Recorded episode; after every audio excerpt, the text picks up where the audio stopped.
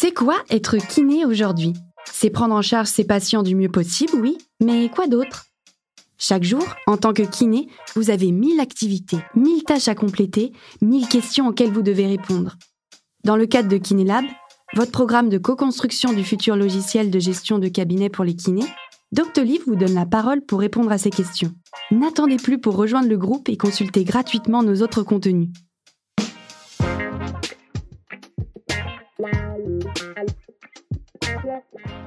Aujourd'hui, Grégoire, alias Majeur Mouvement, reçoit Agathe, kiné libérale à Paris. Agathe est aussi kiné de l'équipe de France de nage avec Palme, enseignante en IFMK et en charge de soins de sportifs de haut niveau à l'INSEP. Elle échange avec Grégoire sur les différentes pistes de diversification qui s'offrent aux kinés et livre de précieux conseils pour se lancer. Et salut à tous, c'est Grégoire de Major Mouvement. Très heureux de vous retrouver pour ce nouvel épisode de Kiné Lab. Le podcast aujourd'hui, je reçois Agathe qui est kiné comme moi et comme vous et qui a tout un tas de casquettes. Et nous allons justement parler aujourd'hui de savoir comment, en tant que kiné, on peut diversifier notre activité. Salut Agathe, ça va? Salut Grégoire, ça va et toi? Ça va très bien. Alors raconte-nous un peu qui es-tu, d'où tu viens, quel âge as-tu et depuis quand tu es diplômée? Alors moi j'ai 31 ans, je suis diplômée depuis euh, juin 2013 et donc ça fait maintenant euh, 9 ans que j'exerce. Je travaille en libéral euh, dans le 8e arrondissement de Paris où j'ai une activité qui est orientée euh, vers la traumatologie du sport et je fais aussi de la rééducation périnéale. À côté de ça, j'exerce à l'INSEP, au service médical, où je m'occupe de la récupération des athlètes de haut niveau. Et une fois par semaine, j'enseigne à l'école de kinésithérapie de Paris, donc qui est anciennement appelée la DERF, où j'enseigne en premier et second cycle. Et j'interviens aussi dans le suivi des athlètes de haut niveau, notamment des équipes de France de nage avec palme, où je m'occupe de leur suivi sur les compétitions, notamment internationales. Ça fait quand même pas mal de, de choses en dehors du, du cabinet. Qu'est-ce qui t'a poussé, qu'est-ce qui t'a donné envie de mettre le nez dehors? Bah, disons que je suis, je suis quelqu'un d'assez curieuse de, de nature et j'ai- j'aime vraiment pas du tout la routine. Et du coup, euh, dès que j'ai commencé à exercer, euh, même en tant que collaboratrice dans un premier temps, j'ai jamais euh, travaillé vraiment toute la semaine dans le même endroit. J'ai toujours été à mi-temps dans un cabinet, à mi-temps dans un autre. Et puis, du coup, j'aime bien le changement, j'aime bien découvrir des choses. Et donc, du coup, je me suis un peu ouvert des portes à droite à gauche de cette manière-là. Ces portes, comment tu les as ouvertes concrètement? Euh, disons que j'ai eu pas mal d'opportunités qui se sont présentées, auxquelles j'ai répondu, et après, ça a fait un peu un effet boule de neige, Mmh. euh, euh, notamment par exemple la- pour l'école kiné. On m'avait contacté dans un premier temps simplement pour, euh, pour être jury pendant des, des oraux d'anatomie ou justement de travaux pratiques qui étaient engagés avec les élèves. Et du coup, au fur et à mesure, ben, ça s'est bien passé. Ils m'ont proposé d'intervenir dans dans d'autres secteurs, et puis maintenant, maintenant j'y exerce une fois par semaine. En gros, quand tu montres que tu es compétent, on te donne de plus en plus de responsabilités. Oui, après, je pense que de toute manière, il faut, il faut montrer qu'on est bosseur, il faut montrer qu'on est capable de se remettre en question, qu'on n'est pas capable euh, ben, d'étudier, de, de toujours euh, avoir un retour sur notre pratique, essayer de se mettre à jour. Et je pense que c'est aussi le, le gros avantage de pouvoir avoir la chance d'enseigner, c'est d'avoir de déjà le sentiment de transmettre quelque chose Mmh, mmh. et d'avoir l'impression de participer aussi à, ben, à l'enseignement et, à, et à la- à la découverte d'un nouveau métier. Est-ce que tu dirais que de devenir prof, ça t'a fait devenir une meilleure kiné? Oui, parce que ça m'oblige à, à savoir pourquoi je fais les choses. Mm. Ça m'oblige à devoir les justifier. Mhm. Et dans la mesure où je dois être capable de les justifier, derrière, ben, je pense que je maîtrise mieux ce que je fais. Pour la pratique en libéral, j'essaye de leur donner des notions au niveau de, des valeurs diagnostiques de Bien sûr. chacun test, avec les sensibilités, les spécificités, les ratios de vraisemblance. Faire en sorte que, en sortant une fois de l'école, ils soient à même de, de savoir et de lire euh, ce que c'est que la sensibilité, la spécificité. Moi, en tout cas, en sortant de l'école, euh, c'est quelque chose que je maîtrisais pas. En fait, j'essaie de leur montrer que ça nous donne des pistes, mais que c'est pas non plus une. Une- Ouais, c'est ça. C'est Mm. pas non plus une, une vérité. euh, et que du coup, il faut quand même toujours avoir du recul par rapport à ça. Et c'est ce que j'essaie de leur expliquer dans le raisonnement clinique. Mm. Souvent, ils, ils tombent un peu dénus parce qu'ils ils pensent que la kinésithérapie, c'est vraiment euh, un- quelque chose d'un peu magique. Et en fait, euh, ben, c'est pas réellement le cas. Mais je trouve ça hyper bien que dès l'école, en fait, tu leur enseignes cette nuance-là. Notre métier, il n'est pas tout noir, il n'est pas tout blanc, et c'est que d'apprendre à naviguer dans le gris, dans l'humain, avec tout ce que tu as pu mentionner, euh, des facteurs biopsychosociaux qui composent toutes nos nuances, c'est hyper intéressant. Donc l'enseignement, ok, une bonne partie de ton activité. L'équipe de France et l'INSEP, donc là, tu es vraiment au plus haut niveau de certaines disciplines. Le sport de haut niveau, ça n'a rien à voir avec notre pratique habituelle. C'est pas les mêmes patients, c'est pas les mêmes pathos, c'est pas les mêmes diagnostics. Comment tu fais ce grand écart? Fondamentalement, c'est pas forcément une différence de diagnostic ou, ou de lésion. On, res- on re- retrouve un peu ce qu'on a au cabinet, mais avec un objectif qui est complètement différent. Il y a un objectif de performance qu'on aura moins en cabinet, même si, même si j'ai une activité libérale qui est axée sur, la, sur le sport. Euh, c'est plus euh, au cabinet le, sportif du dimanche ou en tout cas quelqu'un qui fait du sport, mais en tout cas pas forcément à haut niveau. Euh, même si de plus en plus il y en a qui viennent directement au cabinet, donc c'est plus réellement vrai à ce moment-là. Mais disons que les sportifs de haut niveau ont une approche qui est beaucoup plus forcément en lien avec la performance, et donc on se doit d'avoir un, timing vis-à-vis de notre éducation qu'on a beaucoup moins en activité libérale. Quand tu me parles d'objectifs de, reprise de la performance, c'est que toi, en tant que kiné, ce que tu as en tête en premier, ça va être justement qu'ils puissent reprendre l'entraînement le plus rapidement possible? L'objectif qu'on a avec les sportifs de haut niveau, c'est vraiment qu'ils puissent être compétents et pratiquer leur sport pendant les compétitions et donc être prêts le jour J. Et en fait, on a une pression vis-à-vis de la possibilité de pouvoir nager, vu que je m'occupe de nageurs pour la plupart du temps, en temps et en heure. Quoi. T'as quoi comme blessure avec tes nageurs? Euh, là, c'est ceux qui sont euh, des nageurs avec palme. Donc, du coup, il y a beaucoup, beaucoup de, de problèmes au niveau des chevilles, Mm. euh, notamment euh, avec des, des déficits au niveau de la flexion plantaire. Ils ont des, des syndromes du carrefour postérieur, Mm. pas mal. Après, ils ont des lésions au niveau, au niveau lombaire et au niveau épaule. Comment tu as eu ta place en équipe de France? Ça fait rêver, ça, quand même, de se dire euh, je suis kiné de l'équipe de France. Tu as, un badge, tu as une médaille, tu, tu- tu chantes la Marseillaise à chaque fois qu'il y a une compétition? Non, du tout, ça s'est fait euh, simplement par bouche à oreille finalement. Et à la base, j'étais censée simplement remplacer un collègue euh, sur une compétition. Mm. Et au final, ça s'était bien passé avec l'ensemble de l'équipe. Et donc, du coup, euh, depuis, je pars avec eux sur toutes les compétitions internationales. Mais non, Si. tu as la tenue de l'équipe de France? Ouais. C'est trop classe, ça. tu as déjà fait les JO Non, il n'y a pas les JO Bah pour non, euh, ça. pour la nage avec palme, c'est un sport olympique, mais il ne participe pas aux Jeux olympiques. Il participe aux World Games, qui est une compétition qui a lieu un an après les Jeux olympiques. Donc, c'est une compétition qui aura lieu cet été. Cool. Ça fait la fête un peu ou pas? Après la compétition, oui. Les athlètes, ils sont cool avec toi, ils te perçoivent comment? Les athlètes, euh, j'ai un très bon contact avec eux et maintenant ça fait trois ans que je les suis, voire quatre. Et donc du coup, euh, on, on se connaît bien pour la plupart et ça, ça m'aide dans le traitement parce que comme on a une relation relativement privilégiée, il y a une relation de confiance qui s'est installée aussi bien avec les, les nageurs qu'avec les entraîneurs et puis le reste des encadrants. Cette atmosphère-là aide beaucoup pour le, le reste du traitement et de l'approche que j'ai. Tu te charges du diagnostic et du traitement? En fait, je me charge du suivi, Mm. euh, du suivi, mais souvent à distance parce que les, ils ne nagent pas tous à Paris, euh, voire il y en a très peu qui, nagent en, en Ile-de-France. Les pôles France sont situés à Aix-en-Provence et à Rennes. Puis il y a d'autres gros clubs euh, un peu, un peu partout en France.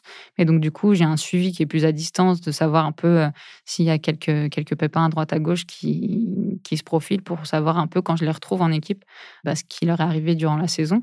Éventuellement, je leur, euh, je leur prescris des exercices de temps en temps à distance. Mm. Et, et on a des stages, euh, des stages équipe de France euh, tout au long de l'année où là, il y a des rassemblements. on- ça, nous- ça me permet de les voir physiquement. L'INSEP, tu, tu y fais quoi, l'INSEP? L'INSEP, j'interviens une fois par semaine et je m'occupe de la récupération là-bas. Donc euh, uniquement des sportifs de haut niveau. Donc en fait, euh, je suis dans un, dans un pôle où il y a un secteur de massage de récupération, Mhm. il y a des liao, il y a des, tout ce qui est presso, tout ce qui est cryothérapie corps entier. D'accord. Où du coup, euh, je m'occupe justement de la gestion de cet espace-là. Concrètement, ça te fait des semaines à 10 000 à l'heure. Comment tu t'organises? Ton emploi du temps type sur une semaine, sur un mois, je ne sais même pas, c'est ça se passe comment? Mon emploi du temps type, c'est le lundi, je suis à l'INSEP. Le mardi, le mercredi le jeudi, je suis au cabinet. Et le vendredi, je suis à l'école de kiné. Et puis, ça, c'est sans compter les déplacements avec l'équipe de France, où, grosso modo, j'ai environ trois ou quatre déplacements par an d'une quinzaine de jours avec l'équipe de France. T'aimes bien être par Mons et par Vaux et dans tous les sens?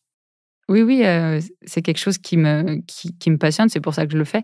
Après, ça demande une certaine rigueur parce que ça s'improvise pas et on peut pas, euh, si on n'a pas cette rigueur-là, on peut pas gérer le cabinet comme, comme on l'entend. J'ai la chance d'avoir deux collègues avec moi qui, qui assurent quand je suis pas là, et puis inversement, parce que eux aussi, ils enseignent à l'école.